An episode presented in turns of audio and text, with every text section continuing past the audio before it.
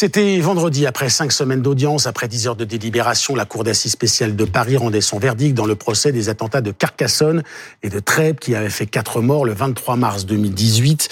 Des peines de six mois à quatre ans ferme ont été prononcées contre sept membres de l'entourage de Radouane Lagdim. Lagdim, petit dealer, radicalisé de 25 ans, dévoré par sa haine des homosexuels, des forces de l'ordre et des mécréants. Il avait semé la terreur et la mort en solitaire. Émile Darcourt. Le cercueil d'Arnaud Beltrame, quatrième victime du terroriste Redouane Lagdim, dans la cour des Invalides, cinq jours après l'attentat. Trois autres hommes, Jean Mazière, Christian Medves et Hervé Sosna, ont été tués eux aussi par le terroriste le 23 mars 2018. Ce jour-là, la première balle tirée par Redouane Lagdim touche et blesse un jeune homme de 25 ans qui fume près d'un parking sur les hauteurs de Carcassonne, connu pour être un lieu de rencontre homosexuelle. Puis un autre tir atteint en pleine tête Jean Mazière et le tue. Ce viticulteur à la retraite de 61 ans marchait sur un sentier à proximité. Pourquoi lui, euh, à cet endroit, au mauvais moment euh, Voilà. Pourquoi Jean Le terroriste se dirige ensuite vers le centre-ville, guette la sortie des parachutistes à la caserne La Périne, mais n'en croise aucun. Poursuit sa route vers l'avenue du Maréchal Leclerc, où il tire à six reprises sur des CRS en train de finir leur footing. Il en blesse un. La suite se déroule au Super U de Trèbes. À peine entré dans l'hypermarché, le terroriste tire à bout portant sur un boucher de 50 ans, Christian Medves. Les clients s'enfuient, se cachent. Hervé Sosna, 65 ans, est sur la trajectoire du tueur. Il meurt d'une balle en pleine tête. Retranché dans la salle des coffres, le terroriste prend en otage Julie qui s'y cachait et lui raconte son périple. C'est à ce moment-là qu'il me dit euh, euh, qu'il a tué euh, deux personnes sur un parking, tiré sur des, des policiers ou des militaires en ville et que et qu'il a abattu deux clients là dans le magasin.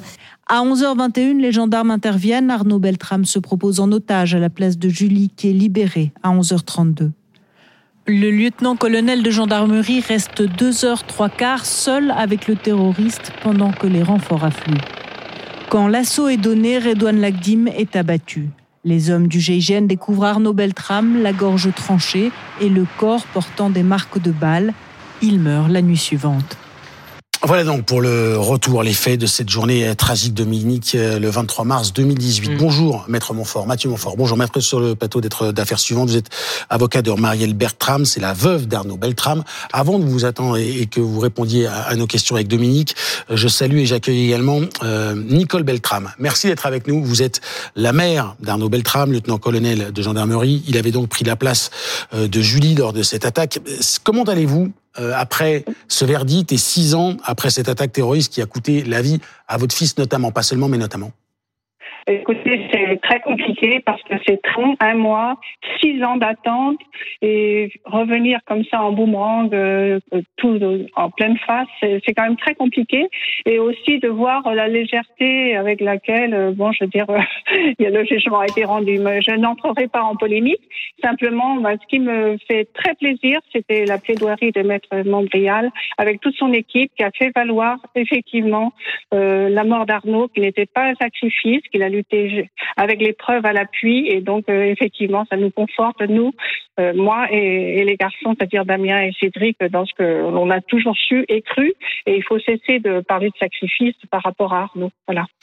Madame Beltram, l'association de malfaiteurs, euh, terroristes, ça n'a pas été retenu contre tous les accusés. Hein. 4 sur 5 ont été renvoyés, ont été acquittés pour ce, crime de, de, de, malfaiteurs terroristes. Comment est-ce que vous avez réagi? Ce ne sont pas des terroristes ben, Je réagis par euh, ce qui se passe actuellement en France. Je veux dire que si les gens chez les couteaux, ça doit être pour couper du pain. Voilà. Vous savez, je ne vais pas rentrer là-dedans. Ça, n'en vaut vraiment pas la peine. Ce qui, ce qui, est le plus important quand on vous écoute euh, aujourd'hui, c'est que justice est passée, mais justice a été rendue.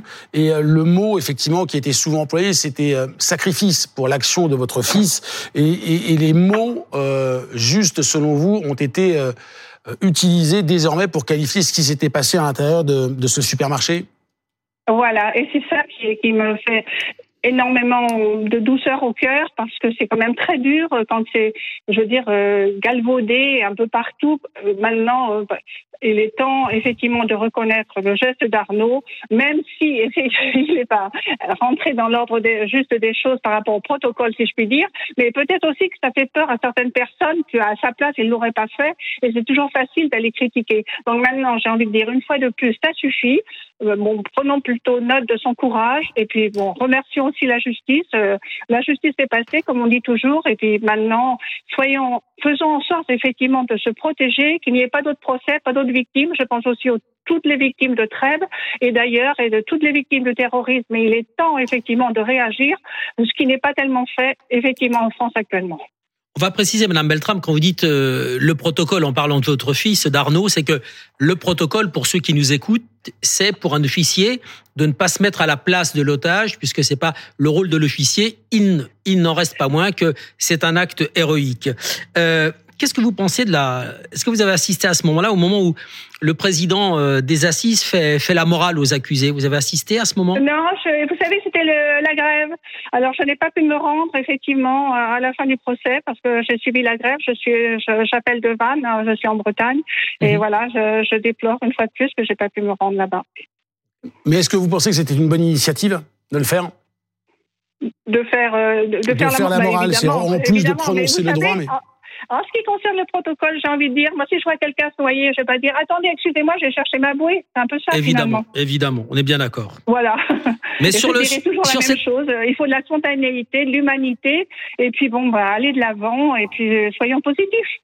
Est-ce que le boulot, quand même, du président de la cour d'assises, c'est de faire la morale à, des jeunes comme ça, ou de leur dire, euh, ce que vous avez fait, c'est gravissime. Bah, c'est la sanction, c'est la morale, c'est tout. Mhm. Mais si c'est pour aller en prison pour se radicaliser, c'est pas la peine non plus. bon, voilà, il y a tellement de choses à dire. C'est pas, c'est pas le moment d'en parler, mais effectivement, continuons de travailler tous ensemble. Vous parlez de la prison. Euh, justement, aucun d'entre eux n'a été incarcéré. Oui, mais il faut remettre les choses dans leur contexte, si vous voulez. Ça s'est passé il y a six ans. Donc mhm. c'est ça. Je ne critique pas la lenteur de la justice qui s'est permis effectivement de, de, faire toutes les investigations et d'arriver à ce résultat. Mais en même temps, euh, bon, tout ça c'est compliqué. Les gens évoluent peut-être, euh, peut-être qu'ils sont culpabilisés, on ne sait jamais. Ça pourrait arriver. Hein. Merci beaucoup Nicole Beltram d'avoir été dans l'affaire suivante aujourd'hui. Merci beaucoup d'avoir. Très bonne journée. Merci, à vous aussi. Bon courage à vous. Maître Montfort, vous dites en substance, euh, quelles que soient les peines qui sont euh, prononcées ou pas, appliquer le droit, c'est aussi lutter contre le terrorisme. C'est l'un des messages, alors qu'effectivement, ce que disait Dominique est juste, c'est-à-dire qu'il euh, y avait des accusés, aucun n'est retourné en prison à l'issue de ces, ce procès. Le, le plus important, ça reste le droit.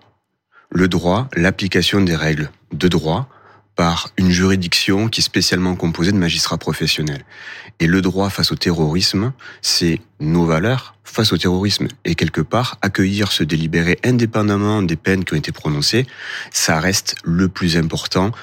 Et c'est un signe en acceptant ce délibéré, même s'il y a encore un délai pour, euh, pour l'appel, il n'y a pas de difficulté là-dessus, mais accepter un délibéré, accepter une décision de justice, c'est faire confiance à notre droit et aux valeurs de ce droit.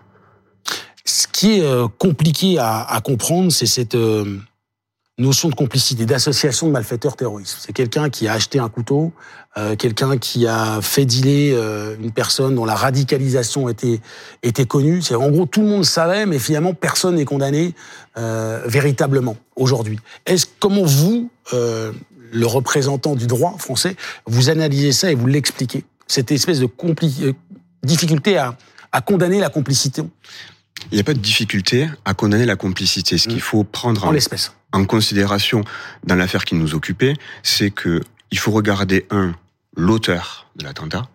Après, on descend par cercle, si vous voulez. On regarde les complices, ceux qui ont fourni en connaissance de cause des éléments qui ont permis la réalisation de l'infraction et qui ont participé. Mais là, il y a une zone grise, c'est-à-dire qu'on donne une arme à quelqu'un dont on sait qu'il est radicalisé, mais on, se dit il, ne va pas utiliser cette arme parce qu'il est radicalisé Il n'y a pas de zone grise. On, on, descend au fur et à mesure, c'est-à-dire que vous avez l'auteur principal, vous avez les complices. Au-delà de la complicité, juridiquement parlant, il y a l'association de malfaiteurs terroristes, qui consiste en quoi? Qui consiste dans les actes préparatoires à ce qui va être l'attentat. Mais encore faut-il, au moment où on réalise cet acte préparatoire, qu'on ait conscience de l'entreprise terroriste qui est derrière.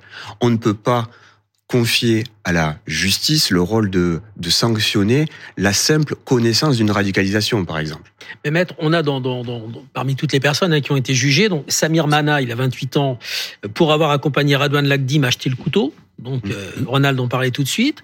Ensuite, il y a celui qui n'a pas dénoncé l'assaillant.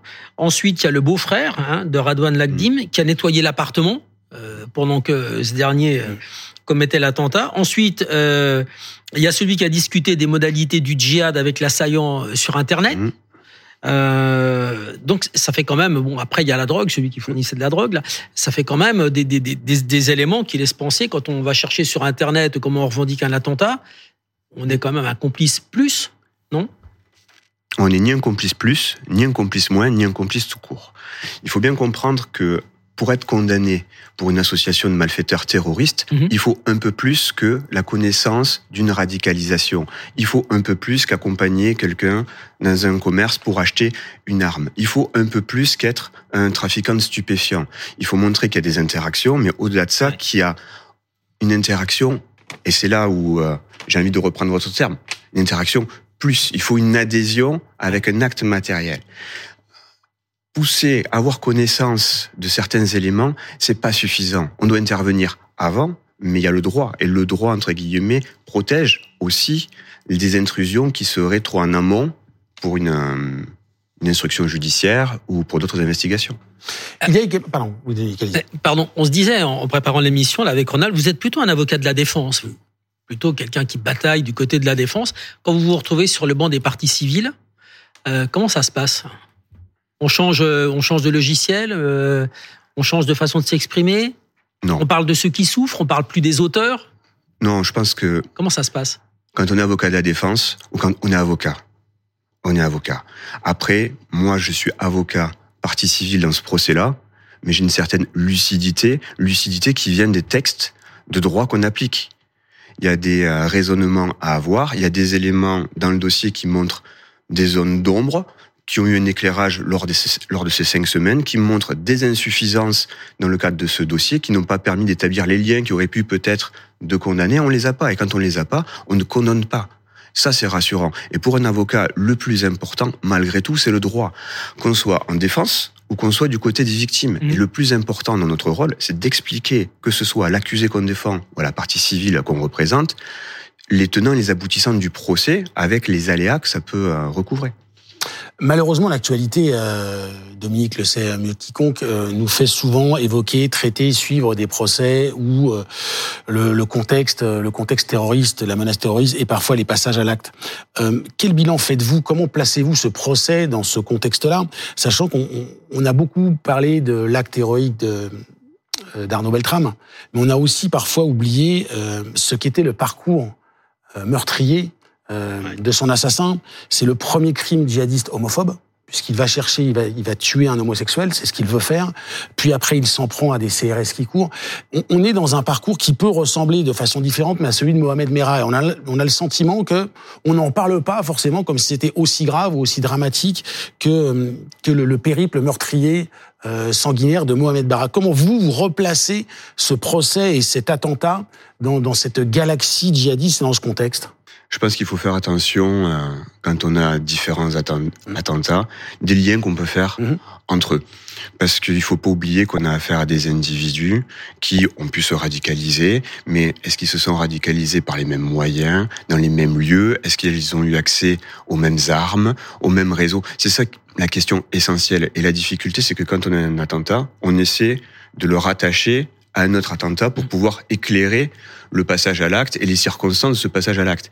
Là, on est dans une situation qui, à mes yeux, moi, est différente, Mhm. nettement différente de l'affaire Mera. Moi, je ne connais pas le dossier, je n'étais pas constitué pour l'affaire Mera, mais il me semble qu'on a quand même euh, une personnalité qui est différente et les, euh, les semaines au procès l'ont euh, éclairé. Juste ce qui s'est passé. C'était un procès utile. Un procès est toujours utile. Un procès toujours utile, que ce soit du côté des accusés qui ont pu être acquittés pour l'association de malfaiteurs terroristes, que ce soit du côté des parties civiles, parce que c'est une étape pour le deuil, c'est une étape pour les souffrances, c'est une étape pour, euh, pour tout le monde. Et le plus important, c'est que la justice, comme vous l'avez dit, est passée, mais j'ai envie de dire, la justice reste. Et c'est très important pour le droit. Merci beaucoup, Maître Montfort, Merci, d'avoir été sur le plateau d'affaires suivantes. Merci beaucoup. Introducing Wondersuite from Bluehost.com. Website creation is hard, but now with Bluehost, you can answer a few simple questions about your business and get a unique WordPress website or store right away. From there, you can customize your design, colors, and content. And Bluehost automatically helps you get found in search engines like Google and Bing. From step-by-step guidance to suggested plugins, Bluehost makes WordPress wonderful for everyone. Go to bluehost.com/wondersuite